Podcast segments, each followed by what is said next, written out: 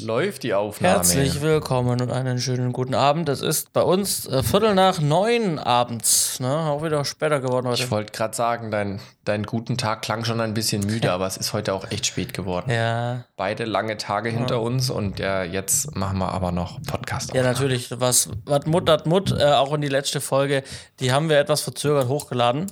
Da müssen wir gestehen. Ähm, aber ja, die wurde etwas später aufgenommen und später hochgeladen. Ähm, Ja, deswegen gab es jetzt eine längere Pause, was bedeutet, wir hatten viel zu tun. Also tatsächlich war es echt tricky. Ähm, ich erzähle nachher noch, was ich zurzeit mache, warum das gerade echt schwierig ist, noch irgendwelche anderen Sachen zu machen. Aber jetzt sind wir da. Ich sag mal so, also bei mir ist jetzt ein, ein, ein großes Thema abgehakt. Ähm, deswegen ist jetzt wieder etwas entspannter. Ich weiß gar nicht, wie ich es. Na gut, ich habe die letzten Wochen auch geschafft, aber wie ich es jetzt machen würde. Äh, die Fastnet, ne? Fasching ist jetzt vorbei.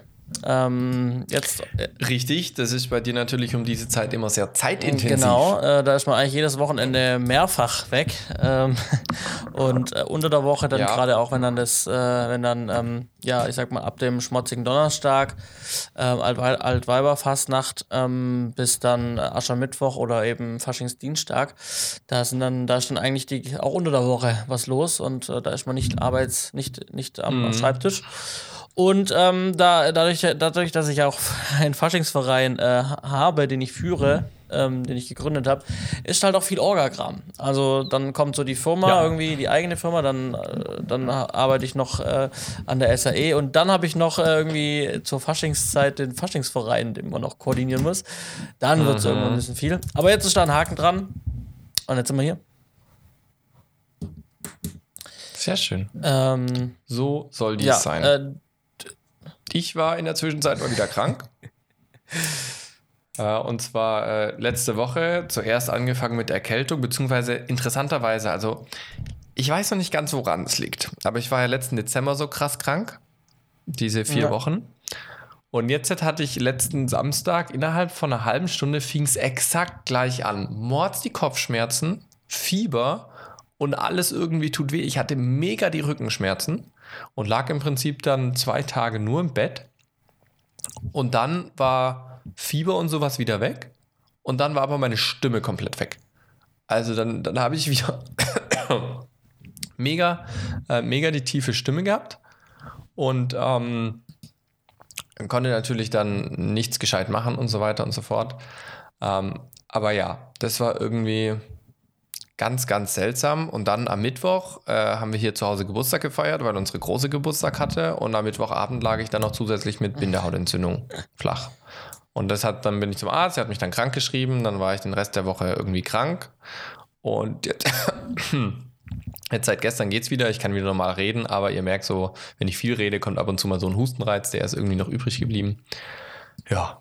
Ja, ja gerade ist äh, wild. Also ich meine, ich war jetzt dieses Jahr jetzt auch, also ich war jetzt auch nach Fasching letzte Woche auch wieder krank. Ich habe jetzt, ähm, ich lag nicht flach, bin trotzdem arbeiten gegangen, aber halt irgendwie so Husten und ähm, Nase wieder und, und Kopfschmerzen. Und ähm, ja, das äh, ist jetzt noch die Ausläufe. Ich habe jetzt noch ein bisschen Schnupfen. Ähm, der Husten sollte jetzt eigentlich soweit, heute war es gleich ganz okay vom Husten her. Aber ich weiß auch nicht, irgendwie äh, sind wir gerade sehr anfällig. Ja, was ich, was ich so krass finde, ich habe vor allem halt so, also ich war ja eh in der Regel sehr, sehr selten Ja. krank und hatte meistens irgendwie nur so ganz, ganz leichte Symptome. Und jetzt sind irgendwie seit Dezember habe ich halt die mordskrassen Symptome, die ich davor nie hatte. Also ich hatte wirklich richtig Gliederschmerzen, Rückenschmerzen. Bis gestern haben mir meine Fingergelenke so richtig wehgetan, dass wenn ich am Auto geschaltet habe und mit meiner Handfläche auf den Schaltknüppel Ja. gegangen bin, ähm, haben mega die, die, die Gelenke wehgetan. Ich weiß, das hatte ich noch nie wirklich. Also das war ganz, ganz krass. Äh, weiß nicht, was sich da irgendwie verändert hat, aber mir gefällt es. Ich sag mal so, wenn man jetzt äh, krank wäre und so richtig flach liegen würde, dann wäre jetzt die optimale Zeit, denn dann könnte man jetzt mit inklusive seinem ähm, Netflix-Abo ähm, Drive to Survive, die Formel 1-Doku, angucken, die in der neuen Staffel jetzt erschienen ist. Oh ja, und, und eigentlich sollte man das tun, bevor Sonntag. genau, bevor das erst. Weil Sonntag fängt die neue Saison an. Ja, das ist richtig. ähm, Hast du ich schon angefangen? äh, die gucken? erste Folge durch und die zweite bin ich ungefähr bei 20 Minuten oder 10 Minuten, 15 Minuten, irgendwie sowas. Ähm, Mhm. Genau. Ja, also das habe ich jetzt angefangen, aber es ist jetzt auch schwierig, weil äh, zu Hause die anderen Interessen, sage ich mal, von den anderen Mitbewohnern sind jetzt da nicht ganz so hoch. Deswegen gucke ich das. Ach komm Deswegen schon. gucke ich das tendenziell eher wenn ich einen ruhigen Moment habe und von denen gibt es gerade nicht so viele. Ähm, genau, und Mhm. deswegen ähm, muss ich das häppchenweise irgendwie mir zu Gemüte führen gerade. Wenn es halt passt. Ich habe es ja letztes Jahr, ich habe es ja letztes Jahr, glaube ich, an eineinhalb Tagen durchgezogen. Also ich hatte irgendwie Homeoffice oder Urlaub, ich weiß es gar nicht mehr und habe es dann an einem Tag, anderthalb Tagen durchgezogen und dann war auch gut. Hat aber Spaß gemacht. Ja, und äh, die Erkenntnis war jetzt mal wieder für den Mainstream, ähm, weil ein Fahrer hat es, hat jetzt mal gesagt, wie, wie absurd das Ganze für die Dramaturgie eigentlich geschnitten wurde, weil der Esteban Ocon ähm, als Formel-1-Fahrer, der auch Teil der Show ist, ähm, hat ähm, äh, hat an irgendeinem Rennen, wo er Fünfter wurde, hat er gesagt so, ah ja, das fühlt sich für ihn wie ein Sieg an und ähm, äh, richtig cool und er freut sich sehr auf den fünften, dass er, dass er halt eben jetzt diesen Platz da, in dem Fall den fünften Platz Ja. äh, eingefahren hat.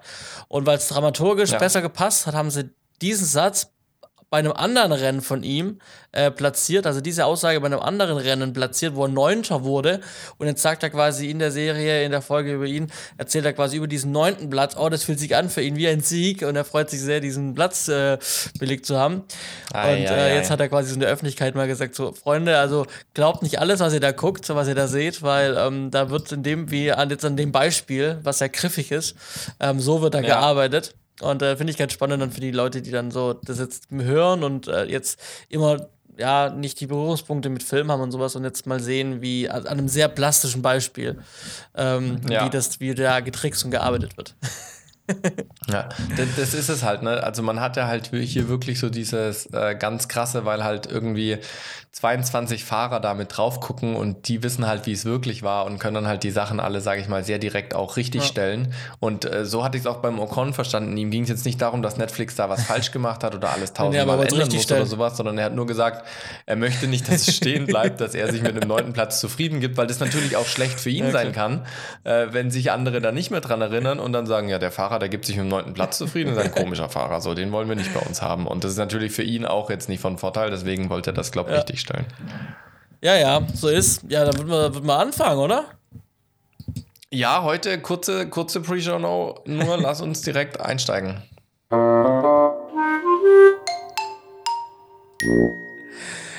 So, herzlich willkommen zu 132. Ähm, 132. und, und mit so siebeneinhalb das. Minuten Pre-Show sind wir auch gar nicht so kurz. Da sind wir eigentlich in einer richtig guten Länge. Oh. Ähm, was wir sonst so Tatsächlich. hatten. Ja, äh, herzlich willkommen bei dieser wunderschönen Ausgabe. Ähm, ja, was war denn los äh, die letzte Zeit ähm, zwischen dem Release unserer letzten Folge und unserer Aufnahme heute? Liegen nur wenige Tage. Ähm, aber trotzdem hatten wir Zeit dazwischen, weil die Folge einfach lag bei uns auf der Platte und äh, ähm, nicht erst aufgenommen wurde. So ist Deswegen es. ist trotzdem was passiert. Ähm, ich habe angekündigt, dass ich auf die Berlinale gehe. Auf der war ich. Ich bin sehr Auf der war ich auch. Ähm, genau, äh, ich bin, ähm, ich bin ähm, so hingefahren morgens, Donnerstag morgens, dass ich dann ungefähr um äh, 14, 15 Uhr dann im Hotel war, im Motel One.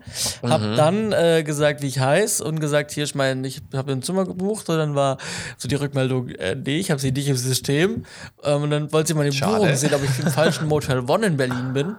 Und dann äh, habe ich ihr meine Buchung gezeigt, da sagt sie, ja, aber sie haben ja für den März gebucht. Und das ist Februar. Oh nein. Ich habe mich irgendwie im Kalender vertan um einen kompletten Monat. Also, also den, den, das gleiche, den, den gleichen Termin, aber halt einen Monat später. Einen Monat zu spät. Und ähm, ja, und dann hat sie gesagt, dann sage ich, ja, was machen wir da jetzt? Also haben Sie einen Schlafplatz für mich heute? Und dann hat sie gesagt, Ja. so, ja, es wird eng, weil es ist Berlinale. Und sage ich, ja, das, deswegen bin ich da. ja. Und dann hat sie gesagt, ah ja, sie hat tatsächlich hier noch, noch ein, zwei Optionen und hier können sie mich unterbringen, aber es kostet 30 Euro mehr. Dann sage ich, ja, dann äh, stellen Sie mir die 30 Euro in Rechnung, die bezahle ich liebend gern, dass ich heute Nacht übernachten kann. Ja, wäre von Vorteil. Ähm, ne? genau, äh, da habe ich noch die 30 äh, Euro Berlinale Strafgebühr bezahlt. die, und ähm, habe dann einen Schlafplatz bekommen. Ähm, genau, ich habe mich dann, ich habe mich dann noch so ein bisschen über den Potsdamer Platz bewegt, bin dann auch mal zum, ähm, zum, zum Berlinale Platz. Oh, da kommen Erinnerungen hoch. Potsdamer Platz, Ja. da haben wir mal oben in einem der Ja, Häuschen genau. gedreht. Äh, ähm, genau. Ich habe dann auch hochgeguckt und habe gesehen, wo nochmal, wo das Zimmer war, die Präsidentensuite, in der wir gedreht Ja. haben. War dann auch eine schöne Erinnerung tatsächlich. Ähm, und auch, äh, ja, auch an das Hotel dann nochmal so ein bisschen erinnert und ein bisschen rumgelaufen, geguckt. Ähm, bin dann zum Berlinale Palast, habe mich da mal umgeguckt. Das war dann auch am Tag der, der Eröffnung der Berlinale. Da war Mhm. dann noch so ein bisschen Backstage und das war dann ganz spannend, weil die ersten, das war dann wie gesagt so gegen ähm, 15, also gegen 16 Uhr wahrscheinlich. Und da haben halt die ganzen Kameraleute aufgebaut, ne? Ähm, die ganzen Filmteams und Fernsehteams, die dann auch Live-Übertragungen gemacht haben. Da habe ich dann einfach mir Ja. einen Burger geholt, habe einfach zugeguckt, wie die da äh, ihr, ihr Equipment aufbauen. und wie, wie, Ja, wie sie sich, auf ihre, wie sie sich auf ihre. Sendungen vorbereiten und ähm, wie panisch Ja. manche dann auch doch sind, ähm, die, wo man dann denkt, die sehen dann sehr souverän vor der Kamera aus, wenn man es dann im Fernsehen sieht, aber irgendwie ähm, äh, drehen sie kurz vor, kurz vor, kurz davor oder zwei Stunden bevor sie online gehen ähm, ähm, oder on air gehen, drehen sie noch fast durch und haben noch einen Heulzusammenbruch. Ähm, habe ich äh, eine, eine, eine, Was? eine bekannte ähm, vom, also CDF-Format, äh, habe ich eine bekannte Moderatorin gesehen, die irgendwie kurz ähm, äh, nah am Wasser gebaut war. Und ich, so wie ich es interpretiert habe, lag es daran, dass irgendwie nichts so richtig rund lief, wie sie es vorgestellt hat. Aber gut, ähm, ich habe es nur, ich hab's nur beobachtet, Schade. ich habe sie nicht gefragt, was das Problem tatsächlich ist. Ähm, ja, und Ja. dann äh, bin ich, habe ich mich vorbereitet, habe mir äh, mein Hemd und mein Jacket angezogen und dann bin ich zum äh, zur Kulturbrauerei, glaube ich, hieß das. Da war dann ähm, der der das, das Dinner vom bevor der Crew Call angefangen hat und ähm, ich saß dann am Tisch, also das waren so runde Tische und man wird halt aufgrund seines Tickets, man wird halt platziert irgendwo. Ne? Und dann kommt man da hin, holt sich sein, Ja. seine Nummer ab und dann geht man, wird man an den Tisch gebracht, wo man dann, wo sein Name steht und dann setzt man sich da auf seinen Platz. Und ähm, ich bin hingegangen und hab dann, neben mir war noch ein Platz frei, ansonsten saßen alle und mir gegenüber saß eine ähm, Produktionsleiterin, die ich von einem äh, Projekt aus ähm, München äh, kannte. Die war meine Produktionsleiterin in München. Ihr erinnert euch Okay. vielleicht an diesen Spielfilmprojekt, äh, aus dem ich aus gesundheitlichen Gründen äh, nicht bis zum Ende dabei war. Ähm, genau, und äh, mit dieser Ja. Produktionsleiterin saß ich am Tisch. Die saß mir gegenüber. Und das heißt, ich hatte da auf jeden Fall schon mal einen Kontakt an diesem Tisch. Ähm, neben mir war, wie gesagt, noch frei. Da kam dann tatsächlich auch unsere Vorstandsvorsitzende vom Bundesverband für Green Consultants.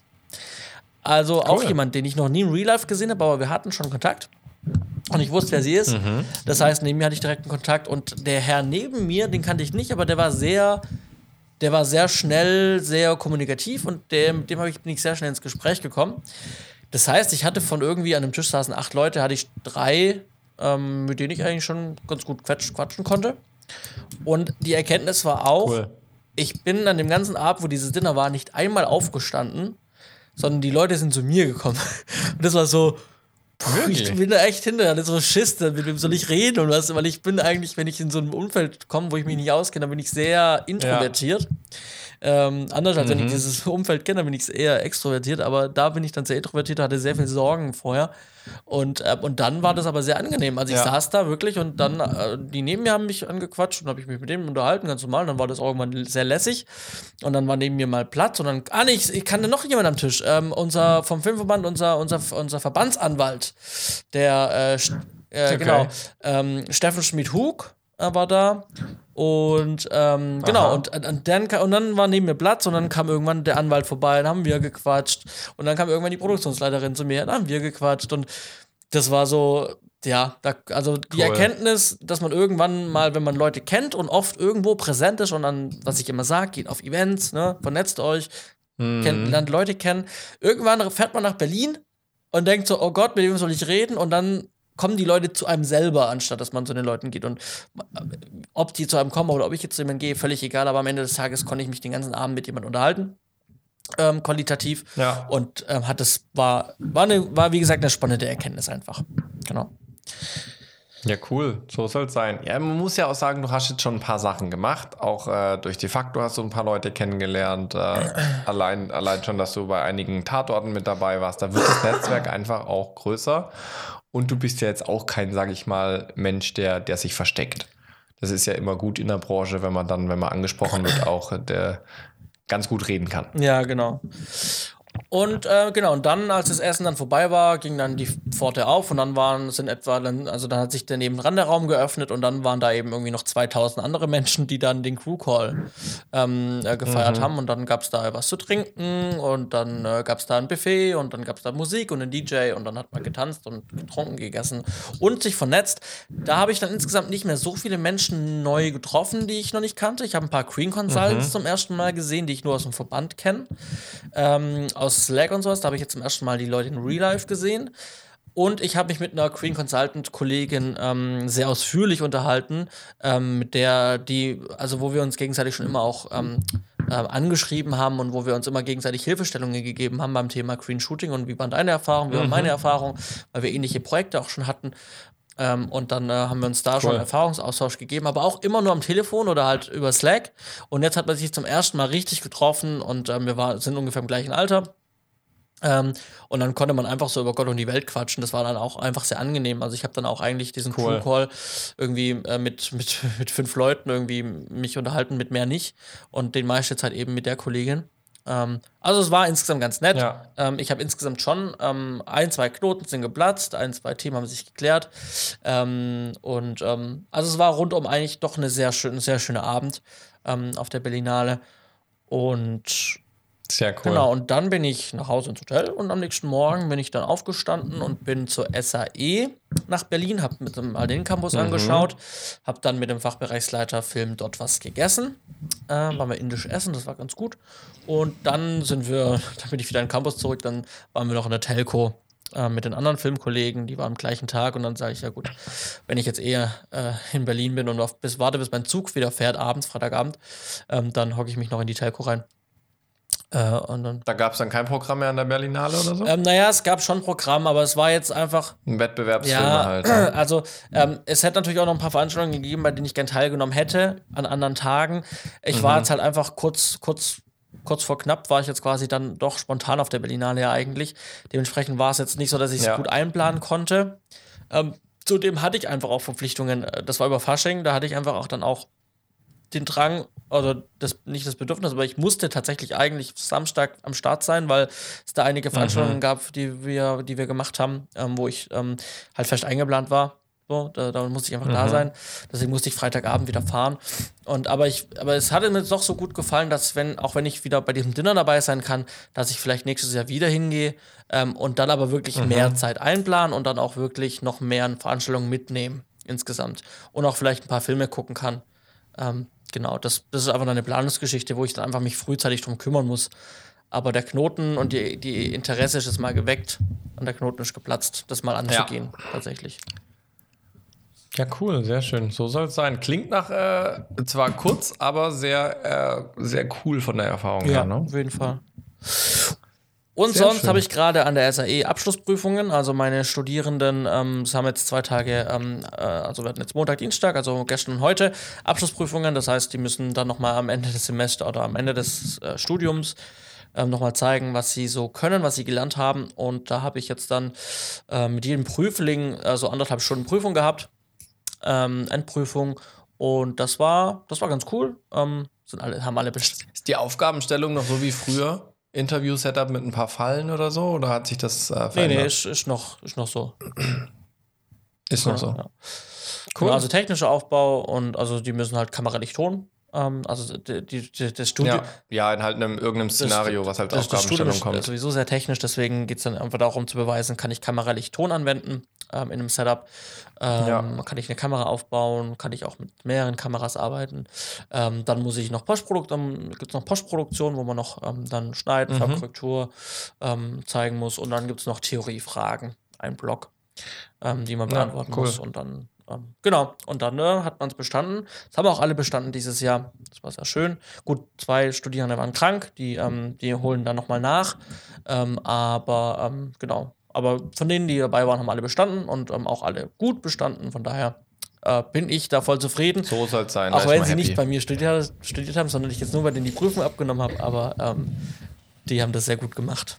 Genau. So soll es sein. So, das von mir und jetzt zu dir.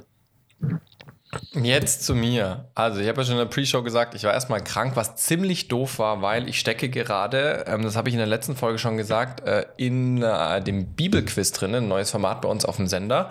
Und ähm, aus, den, aus den ursprünglich geplanten drei Tagen als Spielleiter, Redakteur, Schiedsrichter, wie auch immer man genau diese Position nennen möchte, ähm, sind jetzt tatsächlich dann drei Wochen geworden ähm, weil man eben gemerkt hat, okay, diese Position ist eben nicht nur mitschreiben und zugucken, sondern die ist doch umfangreicher, Dramaturgie der Fragen. Also hat man ähnliche Fragentypen nah, bei, äh, nah beieinander, dass es irgendwie langweilig wirkt für den Zuschauer. Gibt man in der einen Spielrunde schon Tipps für die andere Spielrunde? Will man das? Sind die Fragen alle vom Schwierigkeitslevel ausgeglichen und so weiter? Also ist schon auch noch viel Redaktionsarbeit mit dabei, was sich jetzt herausgestellt hat. Dann während den Sendungen natürlich äh, das Ganze als Schiedsrichter sozusagen beobachten, Punkte aufschreiben, den Grafikoperatoren auch sagen, stimmt es, stimmt es nicht, weil es wird da immer noch viel manuell getriggert. Ähm, ich weiß gar nicht, wie viel ich das letzte Mal erzählt habe. Ähm, falls, äh, falls es nicht so viel war, einfach nochmal kurzer Überblick. Es ist im Prinzip eine externe Firma da, die äh, macht Grafik und Spieltechnik. Das heißt, die sind mit einem Sprinter gekommen, der ist ausgebaut als, äh, als äh, im Prinzip Grafikzuspieler sozusagen mit mehreren Arbeitsplätzen. Ähm, drei Stück sind da, zwei Operator und ich eben als Redakteur. Ähm, und die Operator haben vieles automatisiert, aber zum Beispiel, dass, das, dass die Frage richtig ist, das muss dann trotzdem nochmal manuell getriggert werden. Dann gehen die MIDI-Signale an Audio und Licht, dass dann grün wird und ein richtig Ton kommt und so weiter. Genauso wie müssen Uhren für ähm, Spiele auf Zeit manuell getriggert werden. Ähm, die Buzzer müssen manuell freigeschaltet werden, dass dann in Buzzerrunden die Buzzer gedrückt werden können und auslösen. Ähm, und all diese Sachen, die passieren eben in diesem Sprinter drinne und da sitze ich mit dabei.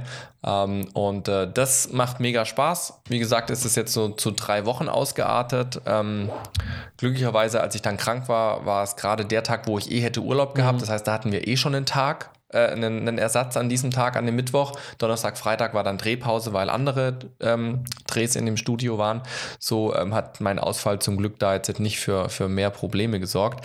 Und ab dieser Woche bin ich jetzt wieder da. Ähm, und wir machen diese Woche ähm, die Finalsendung. Also wir haben einen Spielmodus, wo wir pro Staffel sieben Sendungen haben. Und in sechs Sendungen spielen jeweils zwei neue Kandidaten gegeneinander. Und diese insgesamt zwölf Kandidaten kommen in den Gesamtranking und die besten zwei kommen dann ins mhm. Finale. Mhm. Und die spielen um eine Reise nach Israel, die sie gewinnen können. Und jetzt, äh, diese Woche Donnerstag, spielen wir eben die äh, drei Finals von den ersten drei Staffeln. Die werden dann alle an einem Tag gemacht. Da ist dann schön mit Konfettikanone und lauter solche ganzen Geschichten, mit äh, Boarding Pass Übergabe, dass sie, also symbolisch natürlich, dass sie dann die Reise gewonnen haben und sowas. Ähm, Genau, und da sind wir jetzt gerade dran. Das heißt, wir haben morgen nochmal den letzten regulären Drehtag, bevor dann am Donnerstag ähm, die, die Finals sind. Und das ist echt cool, das macht Spaß. Ähm, vor allem auch die zwei Kollegen vom Grafikwagen, ähm, die sind mega. Ähm, vor allem der Chef, der Geschäftsführer ist da, das ist eine, eine relativ kleine Firma mit sieben, acht Angestellten, ähm, die äh, eine von fünf Firmen in Deutschland sind, die Spiel- und Grafiktechnik machen für Sportveranstaltungen, dass zum Beispiel beim Fußball die Toranzeige da ist, dass die gelbe Karte eingeblendet wird, wenn es eine kommt, die Spielervorstellungen, aber auch zum Beispiel VOG WM die ganzen Grafiken machen die. Äh, beim RTL Turmspringen haben die die Grafiken gemacht. Ähm, wer stiehlt mir die Show? Joko und Klaas gegen ProSieben. Das machen alles diese Jungs, die jetzt auch bei uns sind. Äh, und das ist natürlich Gesprächsstoff ohne Ende da. Ne? Also Fragen stellen, zuhören, lernen, äh, Insights bekommen. Wie wird was gedreht? Ähm, die können natürlich super viel Anekdoten erzählen. Ähm, und das macht echt Spaß ähm, mit den Jungs. Da sind super tolle Kollegen. Ähm, und da bin ich jetzt tatsächlich auch dran, mit dem Geschäftsführer äh, zu quatschen, ob ich vielleicht mal bei denen so eine Art Praktikum machen kann. Ähm, bei einem Dreh mal zwei Tage, zwei, drei Tage einfach mit dabei sein, um nochmal neue Studios, neue Sendungen mal hinter den Kulissen mitzuerleben, ähm, um da nochmal den Horizont zu erweitern. Ähm, und da ist er auch ganz offen für. Wir müssen jetzt bloß schauen, welcher Termin ist tatsächlich der beste, weil die haben zig, zig äh, Anfragen jetzt schon für den Herbst bekommen. Die drehen jetzt im März, drehen sie die neue Staffel Joko und Klaas gegen Pro7. Mhm. Ähm, dann für RTL Plus sind sie gerade an einem neuen Format dran, was auch im März noch gedreht wird in Köln. Und da muss man jetzt einfach schauen, was passt am Ende am besten, auch mit meinen Projekten, die ich jetzt am Sender habe, dass ich da vielleicht mal noch irgendwie im Sommer oder so ein, zwei Tage mit hin kann und da nochmal unterstützen kann oder auch einfach Horizont Ja, erweitern. das klingt ja mega Ja. spannend. Aber das, das ist echt ganz cool. Die äh, erzählen auch so ein bisschen von der aktuellen Wer stiehlt mir die Stau-Staffel. Ähm, da habe ich nachher noch was bei den Kurznews zu erzählen. Das ist echt äh, sehr interessant. Und ansonsten ähm, haben sich bei mir jetzt äh, das, die, die Daniel-Doku ist wirklich in den letzten Zügen. Aufgrund des Bibelquiz verschiebt sich jetzt gerade die Ausfertigung von 13 und 14 noch ein bisschen. Aber äh, spätestens nächste Woche soll das dann alles eigentlich durch sein. Ähm, Dafür habe ich ja dann danach erstmal keine Projekte mehr, weil Encounters ist vorbei, Daniel ist vorbei und so waren die letzten Wochen jetzt auch nochmal geprägt davon, um herauszufinden, was mache ich eigentlich danach. Da gibt es auch nochmal ein, zwei Veränderungen bei mir, ähm, die ich dann zu gegebener Zeitpunkt nochmal erwähnen werde, weil das ist bei uns im Haus auch noch nicht bekannt, deswegen werde ich das jetzt nicht hier gleich erzählen. Ähm, aber tatsächlich hatte ich jetzt heute ein Gespräch eben mit den neuen Projekten, die ich übernehmen werde bei uns am Sender.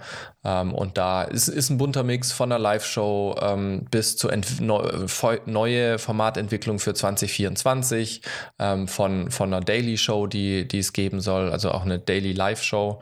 Ähm, bis hin zu dem Klassiker von Gottesdiensten, die wir 2024 neu auflegen wollen mit einem Format-Relaunch, ähm, aber auch äh, wirklich christliche Formate, sage ich mal, wo es einfach um Bibelinhalt geht, um den sauber zu vermitteln. Da habe ich jetzt am Ende ähm, vier Formate, die gedreht werden und zwei Formate, die ich entwickle.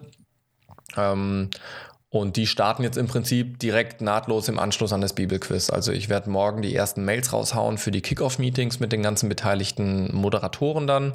Das, und das sind halt Formate, die müssen wir zum Teil wirklich von Grund auf neu entwickeln. Also vier von den sechs Projekten, die ich jetzt dann auf dem Tisch habe, das sind komplette Neuentwicklungen. Ähm, eins äh, und zwei sind Relaunches. Ähm, und das, das eine ist ein Relaunch von wir drehen Outdoor hin zu wir drehen jetzt im Studio. Und Outdoor wurde bisher als Plansequenz gedreht, also komplett ohne Schnitte. Ähm, das wird im Studio möglicherweise nicht ganz so einfach umsetzbar sein, weil unsere Kulissen einfach eingeschränkt bin und das dann sind und dann das vielleicht schnell eintönig werden kann. Müssen wir gucken, was wir da draus machen. Vielleicht bleibt es doch, vielleicht werden es mehr Kameras. Das müssen wir schauen, wie sich der Charakter der Sendung vielleicht auch verändert. Ähm, und der andere Relaunch ist eben diese Neuentwicklung für 24, diese Gottesdienste, die wir jetzt seit äh, jahrelang in der gleichen Kulisse hatten, ähm, immer en bloc gedreht haben und dann quasi ein Block Moderationen, ein Block Predigten, ein Block Musiken und dann wurde aus diesen drei Blöcken quasi immer eine Sendung zusammengebaut. Und dadurch hatte man hier und da immer wieder mal so ein paar Haker und, und ja, Ruckler an den Übergängen, sage ich jetzt mal, dass es nicht ganz so flüssig war. Das möchte man jetzt eben vermeiden. Man möchte nicht mehr so stark diesen Studiocharakter haben. Man möchte mehr diesen kirchlichen, wir sind in der Kirche, wir sind in dem Gemeindesaal, wo auch immer. Diesen Charakter möchte man mehr haben, dass es ein bisschen heimischer wird, bisschen, sagen wir mal, vielleicht auch wärmer, ähm, mehr so eine Wohlfühlatmosphäre, wo man sich mehr integriert fühlt, als anstelle von, ich gucke mir jetzt einfach einen Studio-Gottesdienst an. Ähm, ja, das sind mal so Zielsetzungen. Wir müssen gucken, was draus wird. Das wird so richtig losgehen dann ab Mai. Da haben wir nämlich nochmal als Redaktionsteam ähm, und Producer-Team unsere Klausurtage. Da wird es nochmal einen, einen Block dafür extra geben, Brainstorming, wo wollen wir in welche Richtung hin. Und dann danach wird es dann da konkret weitergehen. Gehen. Aber bis Mai natürlich Vorbereitung dazu, ähm, erste Grundgröße vielleicht mal entwickeln, um dann eine Basis zu haben, über die man redet. Genau. Ähm, das war jetzt in den letzten drei, vier Wochen doch wirklich interessant, nochmal da die Gespräche, ähm, wie es dann da weitergeht. Ich denke, das ist jetzt eine ganz annehmbare Lösung, die man da auch gefunden hat, weil es eben jetzt aktuell keine so Großprojekte wie Daniel oder Encounters gibt, was ja eigentlich so mein Profil ist. Ähm, und da war jetzt eben die Frage, was passiert damit? Und ja, jetzt schauen wir erstmal, dass die Sachen alle bis September an Start sind, die vier Projekte. Und die anderen zwei dann haben eben mehr Zeit, müssen aber September, Oktober eine Kalkulation mal haben. Ähm, sprich, da gibt es dann jetzt im Sommer einiges zu tun. Ähm, und der Jahresausklang wird dann, wenn alles reibungslos läuft, wahrscheinlich wieder ein bisschen ruhiger werden mit äh, weniger Workload, ähm, wo man dann eben noch schön an Details arbeiten kann. Genau. Ansonsten, worauf ich mich jetzt auch freue, und zwar kommenden Sonntag, äh, haben wir den Technikcheck für unser neues Multikamera-Verbundsystem, was wir uns für das ehrenamtliche Technikteam von der Kirche gekauft haben. Ähm, spezifisch jetzt, sage ich mal, für das Land Baden-Württemberg, für die Einsätze dort, ähm, von unserer kirchlichen Struktur her, von der Verwaltungsstelle Baden-Württemberg. Ähm, und da haben wir ein Multicam-Setup gemacht mit vier Kameras, komplett auf, Bla komplett auf Blackmagic basierend. Und das ganze Zeug ist jetzt angekommen ist ein mittlerer fünfstelliger Bereich geworden am Ende an Budgetinvestitionen und das wird jetzt am Sonntag einmal alles getestet, aufgebaut, verbunden, die Setups eingerichtet, so dass wir dann an Ostern, also auch schon in fast vier Wochen, ähm, das erste Mal das Ding auf einem viertägigen Kongress dann auch äh, mit zwei bis drei Veranstaltungen pro Tag einsetzen können im Live-Betrieb, sprich Livestream. das finde ich auch mega genau. spannend. Da habe ich schon öfters davon erzählt, auch wir haben darüber gesprochen. Das finde ich auch sehr, sehr, ja. sehr, sehr spannend. Kannst gern vorbeikommen, wenn dir langweilig ist. Wir sind, wir sind in Ludwigsburg, das ist nicht weit weg von dir. Ah ja, siehst mal. Äh, am Sonntag. Siehst du mal, am Sonntag. Mhm. Ich guck mal, ich habe äh, trotzdem viel zu tun gerade, aber vielleicht bringe ich es rein. Also es wird mich schon sehr reizen. ja, also rausschmeißen werden wir dich nicht. Du bringst ein bisschen Black Magic-Erfahrung mit und technische Affinität, würde ich jetzt einmal auch sagen. Und äh, immer gerne. Ja. Immer gerne. Genau. Ähm, ansonsten, ich habe ja letztes Mal erzählt, dass ich gerade an äh, einem anderen Projekt arbeite noch, was gar nichts mit Film zu tun hat, nämlich ein Buchprojekt über Amazon KDP, quasi Print on Demand. Und da ist jetzt tatsächlich so, dass diese Woche die ersten zwei Bücher erschienen sind. Ähm, und zwar handelt dabei, geht es dabei um Kindermalbücher im christlichen Kontext, das heißt Bibelmalbücher, ähm, sehr spezifisch auf die Nische, wo ich eben ähm, mit unterwegs bin und auch viel, äh, sag ich mal, ja, inhaltlich äh, beisteuern kann. Ähm, und da sind jetzt die ersten zwei Bücher draußen, passen mit einer recht einfachen, simplen Website. Vertrieb erstmal eben wie Amazon KDP funktioniert, komplett über Amazon, Fulfillment bei Amazon, Printing bei Amazon, was mir extrem viel Stress für den Start nimmt. Ähm, und da bin ich jetzt gespannt, da laufen jetzt die ersten Kampagnen an. Ähm, genau, und die nächsten Bücher sind da eben schon in, in der Mache. Äh, und äh, ja, das ist äh, ein total spannendes Projekt, was also kopfmäßig ein bisschen Ausgleich auf jeden Fall ist, aber super kreativ, was mega mhm. Spaß macht, wo jetzt weniger das Filmische als mehr, Entschuldigung, mehr das Unternehmerische einfach durchschlägt, ähm, was, was da super viel Spaß macht, das eben ähm, unternehmerisch so ein Projekt umzusetzen und zu veröffentlichen. Ähm, auch jedem, dem ich es bisher gezeigt habe, der hat nur positives Rückmeldung gegeben, das ist natürlich auch balsam für die Seele ähm, und macht dann entsprechend Spaß. Ähm, genau, ich werde das später mal in den Picks noch erwähnen, äh, für alle, die das sich mal angucken wollen. Und dann, äh, ja, war das, was in den letzten Wochen gelaufen ist und aufgrund des Bibelquiz eben so ein bisschen tunnelartig, ähm,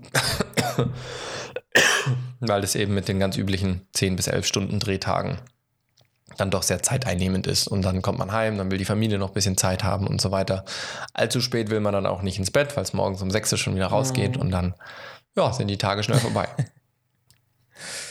Sehr, sehr gut. Also viel los. So ist es. Sehr viel los. Und definitiv, definitiv ähm, sehr viel los, auch entsprechend mit ich, der, äh, ja, was? Ich, ich, also es ist, glaube ich, auch viel los, weil das, das Jahr jetzt so richtig angefangen hat. Also ich meine, wir sind jetzt schon Ende Februar, zwei, zwei Monate sind schon vorbei. So der, der Jahreswechselschlaf mhm. ist vorbei, der vielleicht noch im Januar durchgeschlagen ja. hat. Und jetzt Februar, äh, März, da geht es wieder richtig los. Ähm, ist wieder viel zu tun. Ja, das stimmt. Und ähm, vor allem auch, wir haben jetzt gerade, äh, du hast ein bisschen was über Equipment gesagt, ne? Und äh, ich könnte jetzt einfach Ja sagen, aber ich habe dich leider nicht verstanden, weil die Verbindung schlecht war. Wir haben viel über, über Equipment gesprochen. Richtig. Ähm, jetzt bei dir gerade. Und das soll es auch in unserem Hauptthema gehen, welches wir heute haben.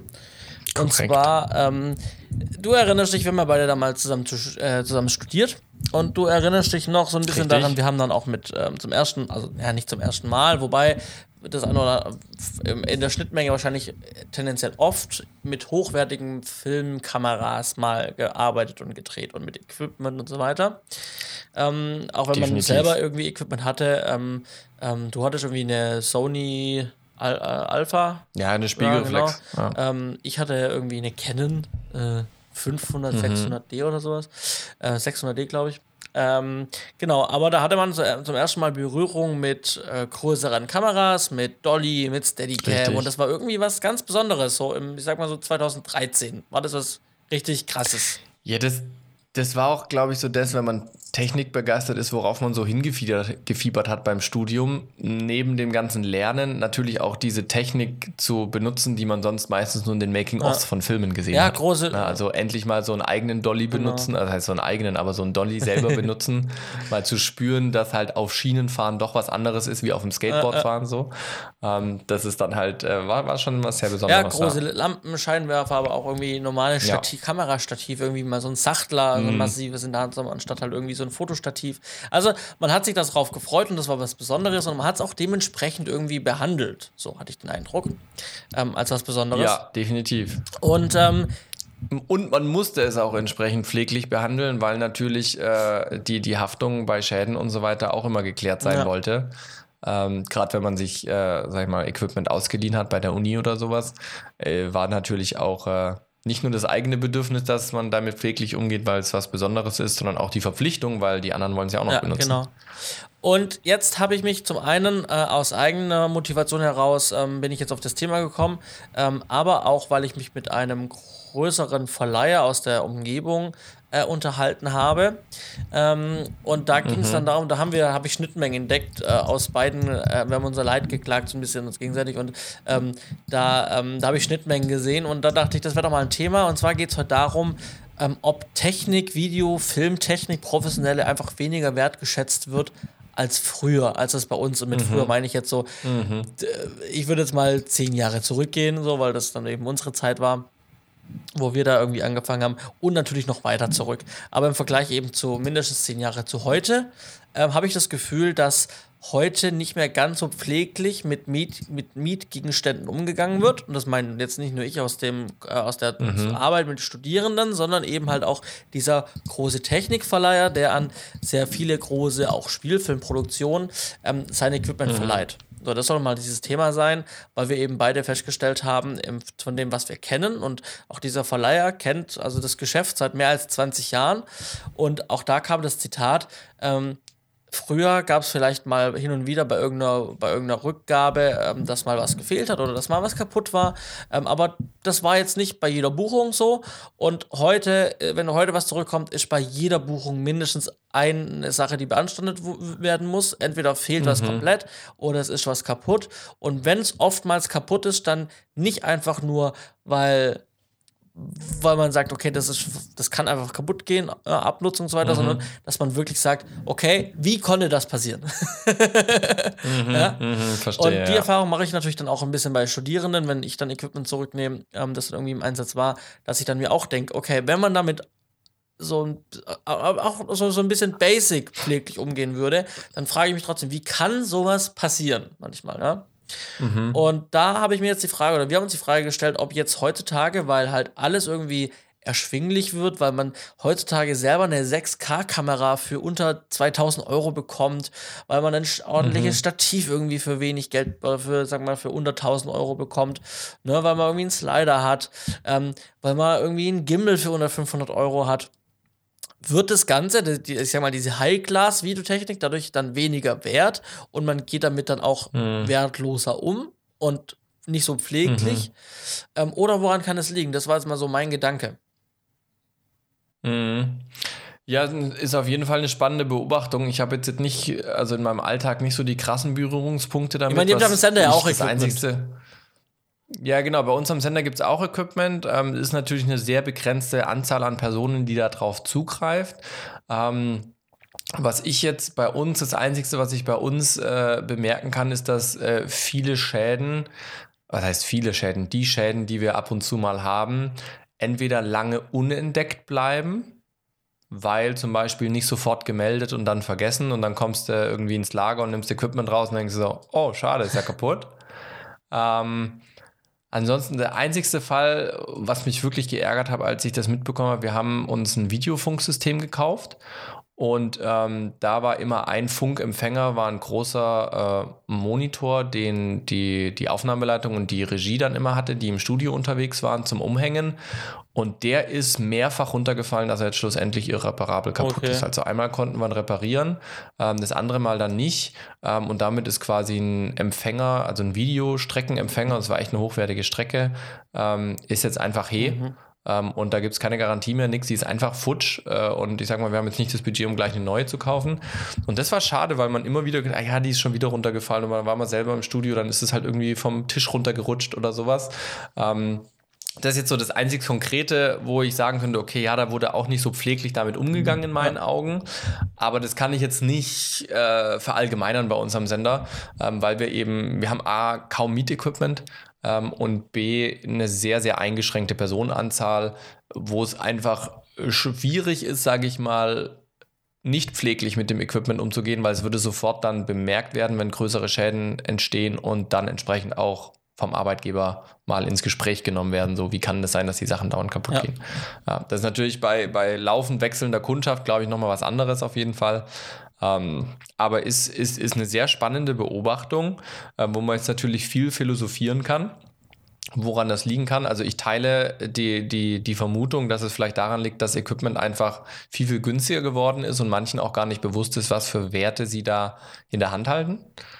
Ähm, was, was vielleicht auch sein könnte, aber das sind jetzt wirklich Schüsse ins Blaue ist, ähm, wird an Sets einfach generell mit mehr Hektik, Stress und so weiter und Druck gearbeitet, dass man viele Sachen einfach dann nicht mehr so gründlich macht also keine Ahnung, die Kamera muss halt wirklich gründlich hingestellt werden und geguckt werden, steht die Stativ sicher, wenn ich sie in der Mittagspause hinstelle. Ähm, wenn ich aber ständig unter Zeitdruck stehe und äh, dauernd Stress habe, dann stelle ich sie halt schnell hin und laufe weiter und im Zweifelsfall habe ich sie auf einen Stein gestellt. Der Stein gibt irgendwann unter der Belastung nach und dann fällt das ganze Ding um. Ja, ähm, das könnte natürlich sein. Wie gesagt, ist jetzt eine, eine Vermutung ins Blaue. Da müsstest du eher vielleicht aus deinen äh, Filmset-Erfahrungen berichten, ob es tatsächlich zu solchen Situationen kommt könnte, weil da erhöhter Stress, Druck, was auch immer herrscht. Ja. Ähm, aber was man natürlich auch nicht ver verachten darf, es könnte natürlich auch herstellerseitig einfach ähm, eine Qualitätsminderung in der, in der Herstellung mhm. sein weil natürlich äh, der Wettbewerb größer geworden ist. Ich meine, als Blackmagic damals auf den Markt kam vor einigen Jahren, die haben natürlich ganz viel umgekrempelt mit ihrer Billigpreisstrategie, ja, ja. sodass natürlich auch, äh, sag ich mal, der, die Nachfrage vielleicht an großen Kinokameras ein Stück weit zurückgegangen ist, weil sich äh, ein Teil der potenziellen Kundschaft gesagt hat, boah krass, zum Glück müssen wir uns jetzt nicht mehr mit diesen teuren Fragen rumschleppen, nehmen wir lieber eine Blackmagic, eine Spiegelreflex oder sonst irgendwas, ähm, muss ich nicht mehr auf, die, auf die, die teuren Sachen zurückgreifen und dadurch muss natürlich auch das Ding wieder attraktiver werden, wodurch Preise gesenkt werden ja. müssen. Ja, also genau, äh, was natürlich auch sein kann, ist einfach so, doch so, so ein bisschen, du hast das schon ein bisschen angerissen, das Thema auch Qualität. Ne? Ja. Ähm, äh, vielleicht, ähm, also kann man ja auch, und man hat es ja jetzt außerhalb der Filmbranche, hatten das ja auch, dass man bei anderen Alltagsgegenständen, dass man das Gefühl hat, heutzutage gehen Sachen schneller kaputt irgendwie ja. als früher. Ja. Dazu kommt dann noch, dass es vielleicht auch weniger reparierbarer ist als früher, oftmals mhm. auch. Ne, das kriegt man dann auch jetzt gerade, wenn man jetzt irgendwie die, die Sachen reparieren muss, ne? Und man schickt die irgendwie zum Hersteller. Ich habe jetzt eine, eine DJI-Funkschärfe ähm, äh, mhm. rausgekramt, die ähm, die offensichtlich kaputt war. Da war der Akku einfach aufgebläht. Und weil man die Funkstärke dann trotzdem irgendwie betrieben hat mit aufgeblähtem Akku, ähm, hat dieser Akku dann äh, in dieser, in dem Hand-Remote-Controller, ähm, da steht dieser Akku aufgebläht, hat er sich dann mhm. innen in die Platine reingedrückt ähm, und hat dann halt noch mehr kaputt gemacht, Sensoren und so weiter auf diese. Ja, ähm, und jetzt ist halt dann, zum einen habe ich dann diesen Akku, das war auch, also, ey, also DJI, ganz ehrlich, äh, da bin ich, habe ich kurz die Hände im Kopf zusammengeschlagen. Ähm, mhm. Ich wollte dann diesen Akku einfach erwerben, damit ich mal den Akku tauschen kann, gucken ja. was funktioniert jetzt noch oder funktioniert was nicht. Und ähm, glaubst du, ich habe diesen Akku zum Kaufen gekriegt? Ich habe geguckt ähm, auf irgendwelchen Seiten, da wurde, da wurde der zwar angeboten, war aber überall ausverkauft. Dann habe ich auf der DJI-Seite mhm. geguckt, dann stand da in meiner Region nicht verfügbar. Dann habe ich den Support Super. angeschrieben, habe gefragt, hey Freunde, ich bräuchte einen Akku. Also gibt es den nicht mehr? Ich meine, die Funkschärfe ist jetzt nicht so alt, der DJI-Fokus. Ja. Irgendwo wird doch im Lager noch so ein Karton rumstehen. Ich würde würd gerne einfach für Geld ja. einen haben, so einen Akku. ja, ja, und dann war die Antwort, ja, schick den mal, mach einen Fall auf und schick ihn ein und wir reparieren. Also ich kann dir keinen Akku verkaufen, das geht nicht. Absolut, das, das äh, geht nicht. Und, ähm, aber du kannst mhm. das Ding gerne einschicken, wir machen dann einen Fall auf, wir schicken den Kostenvoranschlag und dann, wenn der Akku tatsächlich kaputt ist und der Akku ist aufgebläht, also er ist kaputt, dann tauschen wir den im, im Rahmen vom Service, dann tauschen wir den Akku aus. Und dann hast du ein Röhrchen genommen, hast es reingesteckt und hast ihn aufgepustet. ich habe dann auf jeden Fall jetzt tatsächlich den DJI-Fokus eingeschickt bei DJI Und mhm. ähm, die tauschen jetzt noch mehr, also da sind wohl noch mehr Sachen kaputt und ich kriege jetzt auch einen neuen Akku vom Service eingebaut. Tatsächlich. ich darf ihn nur nicht einzeln kaufen, aber der Service baut mir jetzt dann, legt mir, legt mir einen neuen ein, ähm, weil das, erstaunlicherweise ist dieser Akku sogar verhändisch austauschbar unter einer Klappe. Das heißt nicht irgendwie wie beim iPhone fest verbaut und verklebt, sondern man kann, kommt da selber dran. Komisch. Man kann ihn halt nur nicht kaufen. So. Und ähm, genau, aber auch da, ähm, immerhin ist das Ding reparierbar. Ähm, aber mhm. ähm, auch irgendwie natürlich ein großer Aufwand, dann immer alles in den Service schicken zu müssen. Ähm, äh, Gerade auch bei. Vor allem auch ein zeitlicher ja, ja. Aufwand. Also ich, ich überlege noch damals, als wir mal was äh, bei, bei oh, war Sony oder sowas, das musste dann irgendwie noch nach England geschickt werden oder was nicht alles. Und dann haben noch Ersatzteile mussten noch angefordert werden. Und da hat es irgendwie sechs bis acht Wochen gedauert. Äh, es ist halt schon irgendwie, irgendwie doof. Ja, ja zumal man, ähm, zumal man auch ähm, dann irgendwie, gerade bei DJI, bei so großen Firmen, dann dann äh, hat man halt, muss man irgendwie mit PayPal bezahlen. So. Jetzt äh, mhm, nicht alle Firmen können halt oder haben ihre Zahlungsrichtlinien so, dass man mit PayPal als Mitarbeiter oder dass irgendjemand mhm. mit PayPal bezahlen kann. Dann muss man wieder den Support kontaktieren. Hey, wir können nicht PayPal mit PayPal zahlen, können wir irgendwie anders zahlen und dann wird da irgendwie noch ein Kreditkartenlink erstellt, aber auf gar keinen Fall Rechnung. Rechnung geht nicht. Aber gut, ja, wir schweifen ab. Nein, also das war Crazy. mal so mein Gedanke, ähm, weil wir da eben, wie gesagt, gegenseitig unser Leid geklagt haben ähm, und ich dann gemerkt mhm. habe, ich bin nicht alleine, weil ich natürlich, klar, wenn man mit Studierenden, die lernen und da darf's, da geht auch mal was kaputt, okay? Das, das, ja, das kommt vor, uns ist auch schon was kaputt gegangen. Ähm, das ist ein Lernprozess und dann muss man halt dazu stehen, dann muss man sagen, hey, da ist was kaputt, dann reparieren wir es, ja. Ähm, in vielen Fällen kostet es dann die Person auch nicht selber was, sondern läuft es über Versicherungen, so, aber man muss halt drüber reden und sagen, da ist mir was kaputt gegangen. Ich hatte dann den Eindruck, dass es halt wirklich daran liegt, dass man halt mit Nachwuchsfilmemacher, Filmemacherinnen arbeitet. Mhm. Ähm, aber als mir dann eben ein großer Verleiher auch das gleiche Leid geklagt hat und eben auch diesen, diesen Rückblick bis 20 Jahre, 25 Jahre zurück hat und er sagt, heute gibt es eigentlich keine Buchung mehr, wo nichts beanstandet wird. Das fand ich dann schon dann krasser, als ich es mir vorgestellt habe. Also, dass es dann auch im, im großen allem, Ganzen du, du musst stattfindet. Ja Du musst ja dann auch bedenken, ne? also wenn du weißt, dass heute diese Mentalität, sag ich mal, oder diese Handhabung so ist, wo du früher vielleicht dann noch ein bisschen schneller über die Rücknahme drüber gehen konntest, weil du wusstest, eh, eigentlich passt alles, ist mehr so eine stichprobenartige ja. Kontrolle, musst du halt heute damit rechnen, dass du überall Schäden ja. finden kannst und musst es dann halt auch wirklich echt detailliert kontrollieren, ja. um dich halt selber wirtschaftlich nicht in irgendwie Schräglage zu bekommen, wenn du halt einen Schaden übersiehst bei irgendeinem teuren Gerät. Ja, hast auch der, der, der Mehraufwand dafür, ne? Also, ja.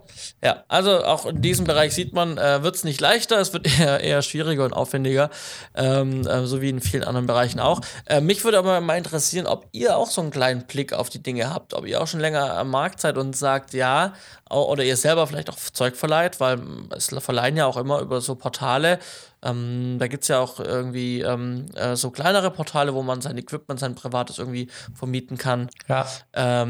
Und vielleicht macht ihr das und vielleicht ist das auch eure Erkenntnis oder sagt ihr vielleicht sogar, ich habe das mal gemacht, aber ich verleihe mein Zeugs nicht mehr, weil halt ständig irgendwie äh, was kaputt geht.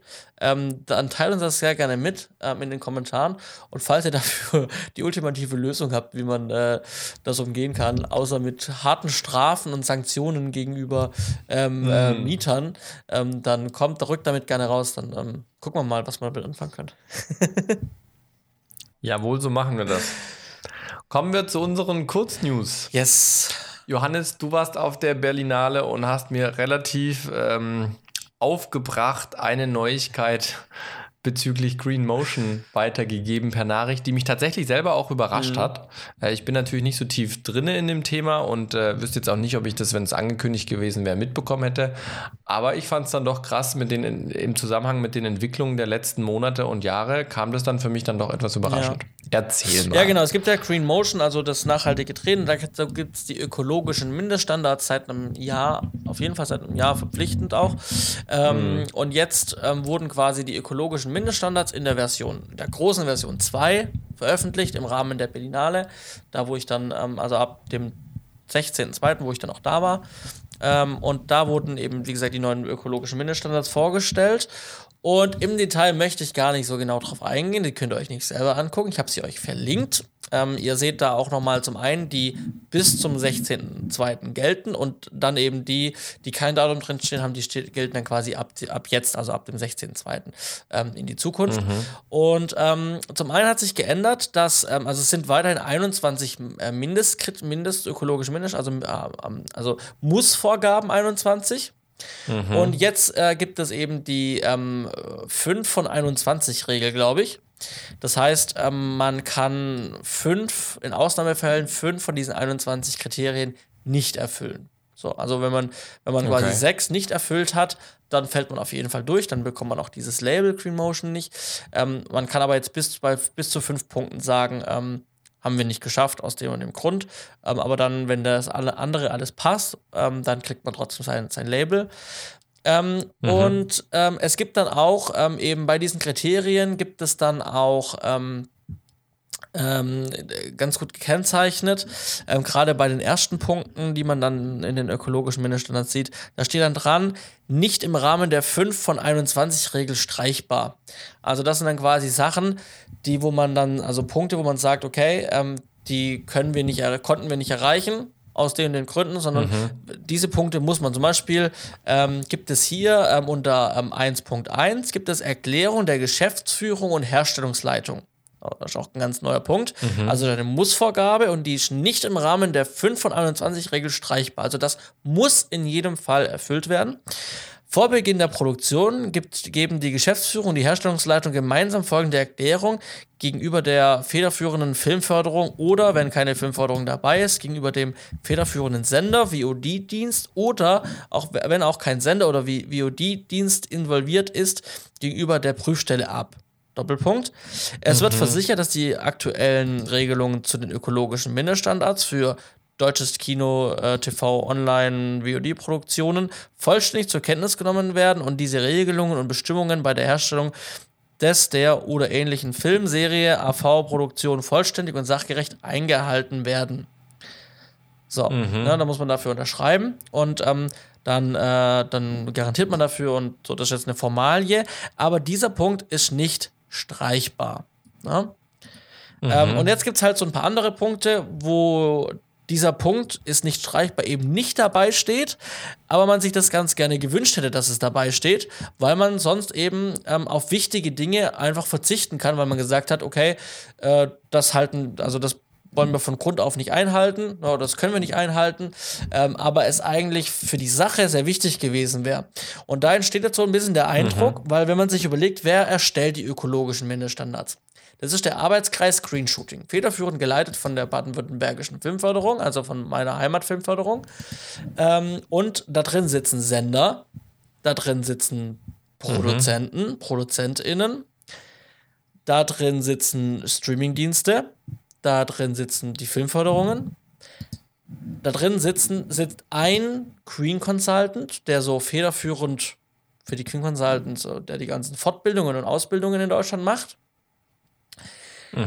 aber man sieht schon, schon, schon sehr schnell, wenn man das auch ein bisschen in Lobby-Sicht, mit der Lobbybrille auf, aufgesetzt sieht. Mhm, mhm, da drin in diesem Arbeitskreis sitzen hauptsächlich Geldgeber, ja, also die Sender, die Produktion, äh, die Sender, die Filmförderungen ja. und die Produzenten, die Unternehmen, die das Geld ausgeben. Aber mhm, Expertise mhm. kommt da in, in also da gibt es ein Ungleichgewicht. Und ja, das hat ja. dazu geführt, dass diese, dass diese Version 2 von den ökologischen Mindeststandards sehr produzentenfreundlich ist.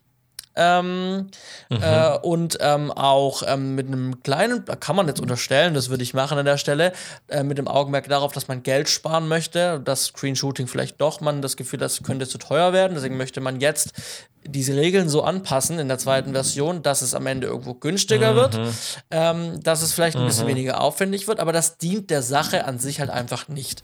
Also dafür, dass nee. die Branche so vorausgeprescht ist, dafür, dass sich so ein Arbeitskreis gebildet hat, der am Anfang gute Arbeit geleistet hat, aber jetzt nach einem Jahr wirklich so einen Entwurf rausbringt als finalen Entwurf, ähm, wo man als Green Consultants nicht gefragt wird, wo man nicht mit involviert wird. Die Leute, die das Tages, das jeden Tag machen, werden mhm, nicht eingebunden mhm. in diesen Prozess.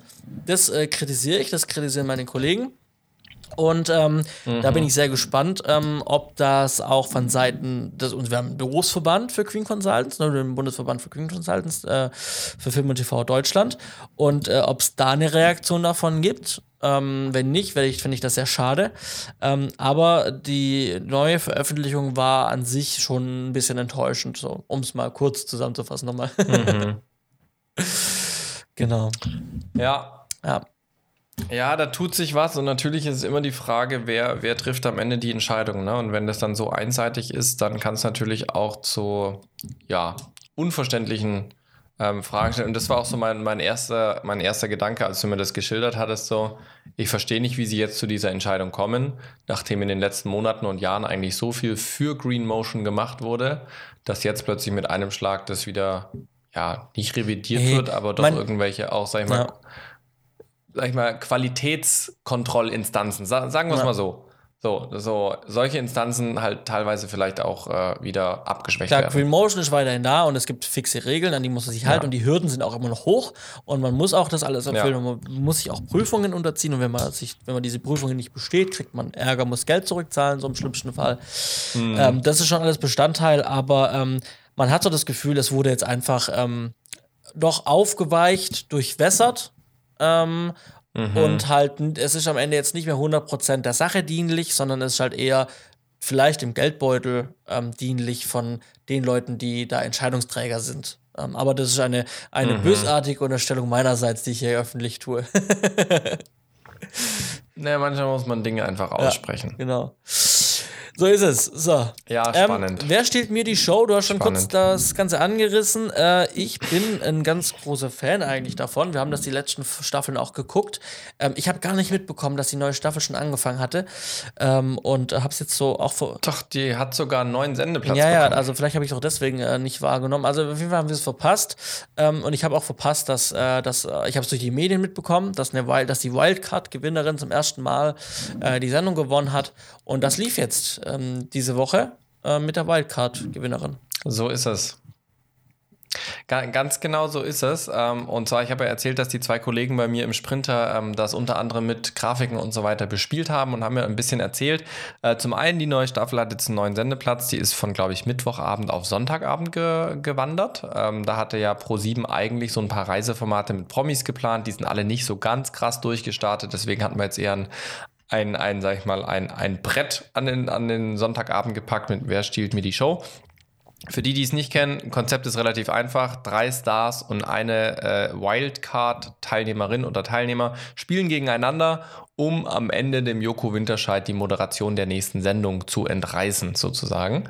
Ähm, und jetzt äh, so ein bisschen Backstage, äh, was, was mir eben auch erzählt wurde.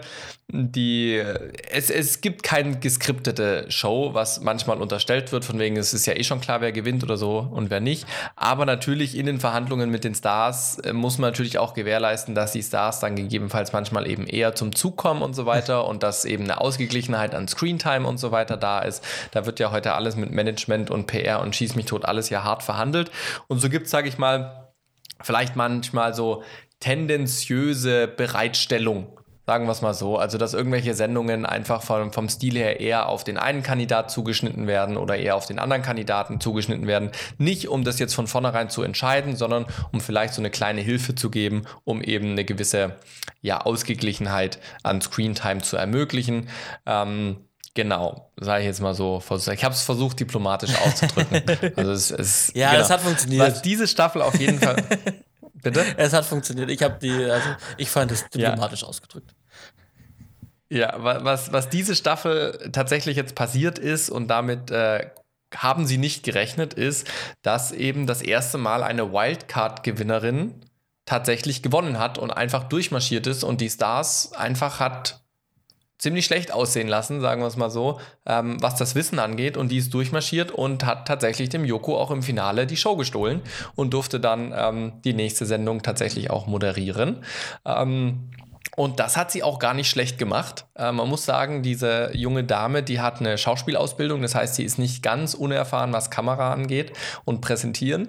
Trotzdem hatte sie wohl noch nie moderiert und hat sich dafür echt authentisch und gut geschlagen. Mhm. Ähm, sie hat dann zwischendurch mal eine Pause bekommen, wo Johannes B. Kerner dann als Alternative kam, was ich auch sehr spannend fand bei der das Sendung. Das habe ich gar nicht mitbekommen. Das habe ich, hab ich, gar nicht gesehen und nicht mitbekommen. Ähm, ja, und, und der hat sie dann tatsächlich in den höchsten Tönen auch gelohnt, äh, gelobt. Und ich habe äh, mir ein paar Ausschnitte auf YouTube angeschaut und ich fand es auch, also ich war echt sehr positiv überrascht. Äh, und ich denke, dass man die vielleicht noch das ein oder andere Mal woanders auch jetzt entdecken wird im Fernsehen, ähm, weil das wirklich so eine Zufallsentdeckung, glaube ich, ist.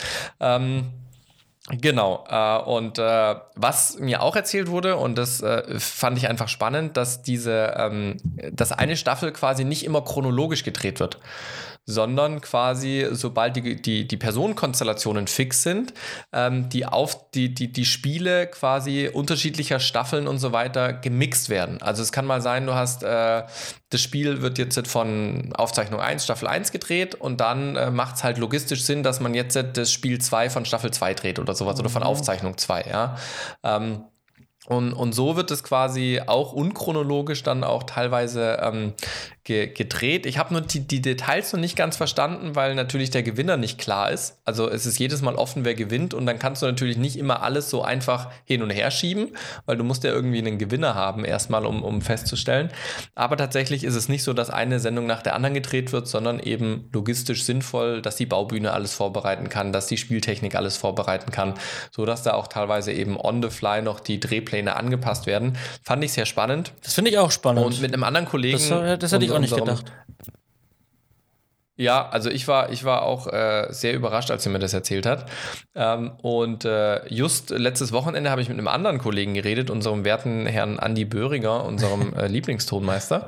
Ähm, und äh, mit dem hatte ich drüber geredet und da haben wir auch über Wer steht mir die Show gequatscht und da meinen wir, diese Show ist irgendwie so einzigartig im, im Fernsehen, weil du halt ein, ein Framework hast für eine Show mit einem coolen Grundkonzept, so wer stiehlt Joko Winterscheid die, die Show, was erstmal so, sag ich mal, ein cooler Gewinn ist, ein cooles Framing, aber halt ein Riesenpool an verschiedenen Spielen.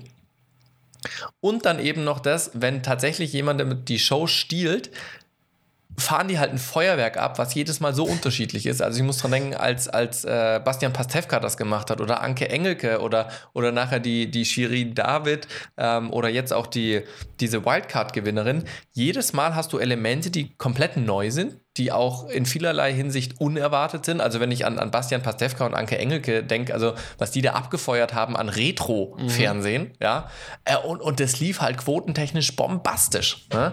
Ähm, und diesen Mut zu haben mit, mit einer Show, die so gute Quoten in den ersten Staffeln eingefahren gefahren hat, immer wieder diesen Mut zu haben, das zu riskieren, indem man wirklich neue Elemente reinbringt, Retro-Elemente reinbringt, mal was Unkonventionelles macht, ähm, das äh, ist, ist sehr, sehr einzigartig einzigartig und die, die Redaktion, die dahinter steht, das ist wohl ein Riesenteam, haben jetzt die Kollegen da vom Sprinter erzählt, ähm, die, die sind, also die sind so kreativ, krass, out of the box dass die, dass die da wirklich äh, Sachen abfeuern und äh, äh, die Kollegen da vom Sprinter sind mit in der Spielentwicklung natürlich technisch beteiligt, um zu schauen, was geht und was geht nicht. Und er sagt, da kommen Ideen manchmal rum und die haben auch jetzt einen Ideenpool an Spielen für kommende Sendungen und Staffeln, wo sie sagt, auf solche Sachen kommst du nicht, wenn du 0815 Mensch bist. Mhm.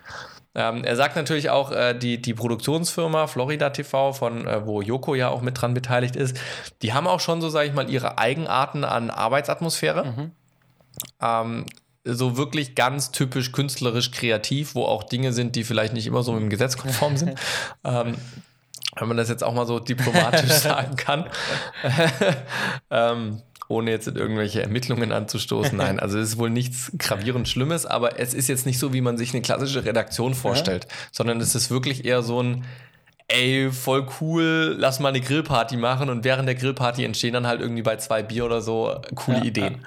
Ja, ja ähm, und das ist wohl so diese Arbeitsatmosphäre, die dort so ein bisschen herrscht. Natürlich nicht immer, aber schon äh, in, in, in großen Teilen, so wie es sich angehört hat. Und da kommen wohl Ideen bei rum und die Redaktion ist eben dann auch so krass und so mutig und diese Sachen dann wirklich alle um, äh, umzu, umzusetzen. Auf der anderen Seite hast du dann aber natürlich dieses so, welche Stars holen wir rein, die dann auch polarisieren. Jetzt ist Bill Kaulitz dabei, muss man mögen, ja. hat eine riesen Fanbase, aber ist sehr polarisierend, ja. dieser Typ.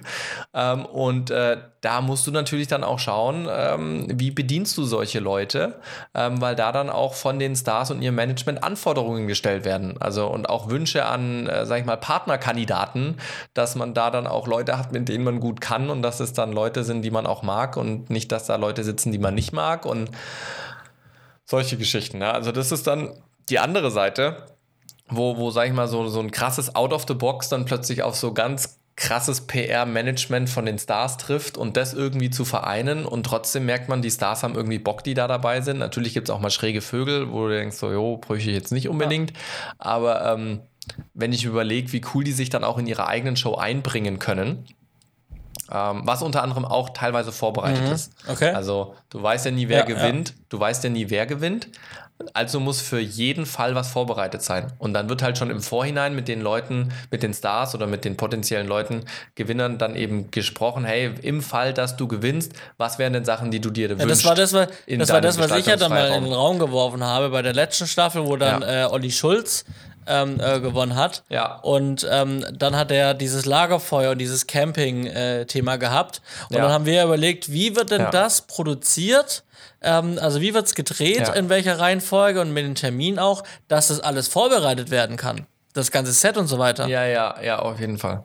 Ja, nee, und das ist wohl tatsächlich so, dass es schon Vorgespräche gibt. Also es gibt wohl ein, ein Pool an Möglichkeiten, worauf man an Spielen zurückgreifen kann.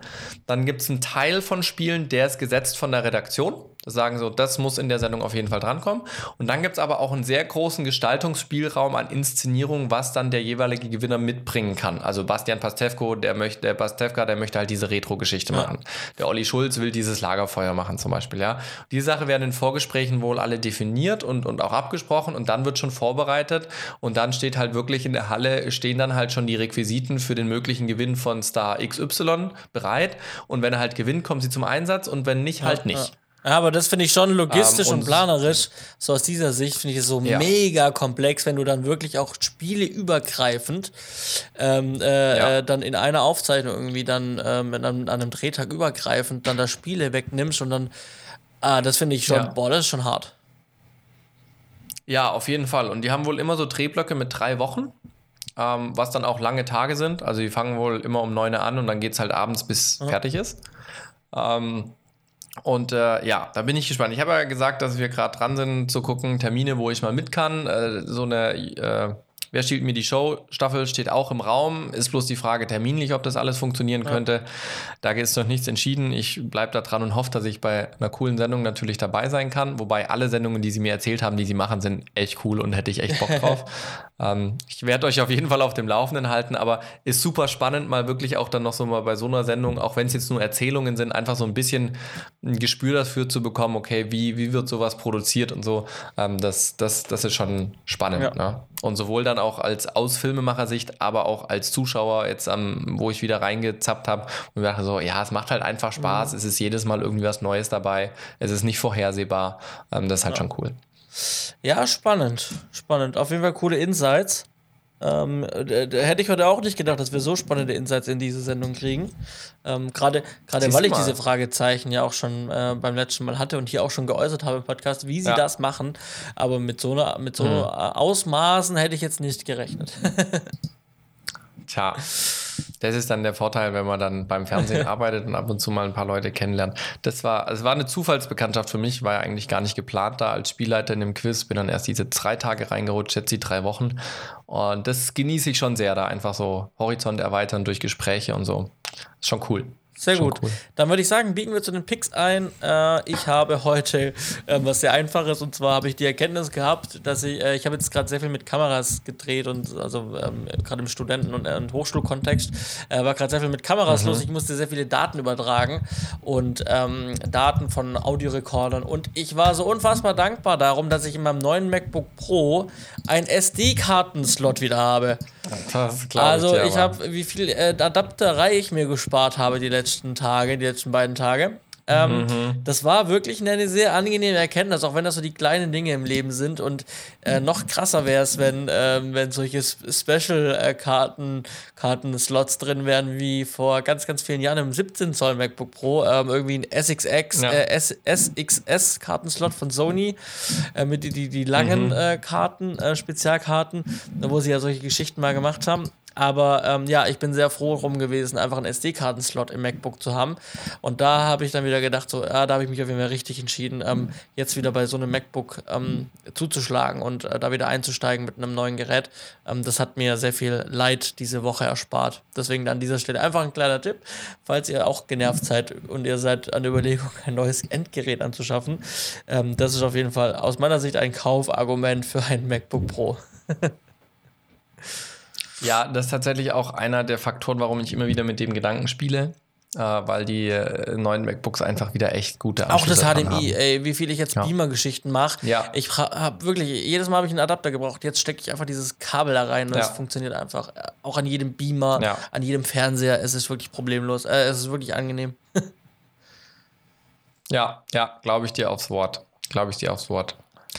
Ich habe zuerst während unserer Pre-Show noch gar keinen Pick gehabt. Dann ist mir eins eingefallen, das habe ich vorhin schon erwähnt. Dann ist mir noch ein zweites eingefallen. Also gibt es heute ein äh, sehr branchenfernes, äh, einen sehr branchenfernen Pick, nämlich eben die Webseite von den Malbüchern, die ich aktuell gestalte. Für alle, die sich dafür mal interessieren, mal reinzuschauen. Bibelmalbuch.de habe ich euch unten verlinkt. Ähm, jetzt aber vielleicht ein Pick, der für euch interessanter ist. Und zwar, ich habe nach einem VPN-Anbieter geschaut. Äh, aus äh, bestimmten Gründen und habe das und habe ähm, mal geschaut, was es so gibt. Äh, be am bekanntesten ist natürlich Word, äh, NordVPN und Surfshark. Ähm, ich bin tatsächlich am Ende nach dem Preis gegangen und da hat äh, Surfshark einfach das bessere Angebot gehabt, weil ich diese ganzen Funktionen am Ende mit Sicherheit und bla bla bla und schieß mich tot, was NordVPN alles anbietet, ähm, für mich als nicht so triftig befunden habe, als dass ich jetzt bereit bin, den, äh, den Mehrpreis zu zahlen. Ich zahle jetzt für 24 Monate 60 Euro, mhm. ähm, habe keinerlei Einschränkungen. Das ist so ein Angebot, das gibt es immer wieder bei Surfshark. Ähm, ist ganz klassischer VPN. Man bekommt einen Client auf den Rechner, äh, kann sich das aufs Handy drauf machen, auf mehrere Geräte gleichzeitig und kann dann einfach per Klick wählen, in welchem Land man gerne denn per VPN wäre.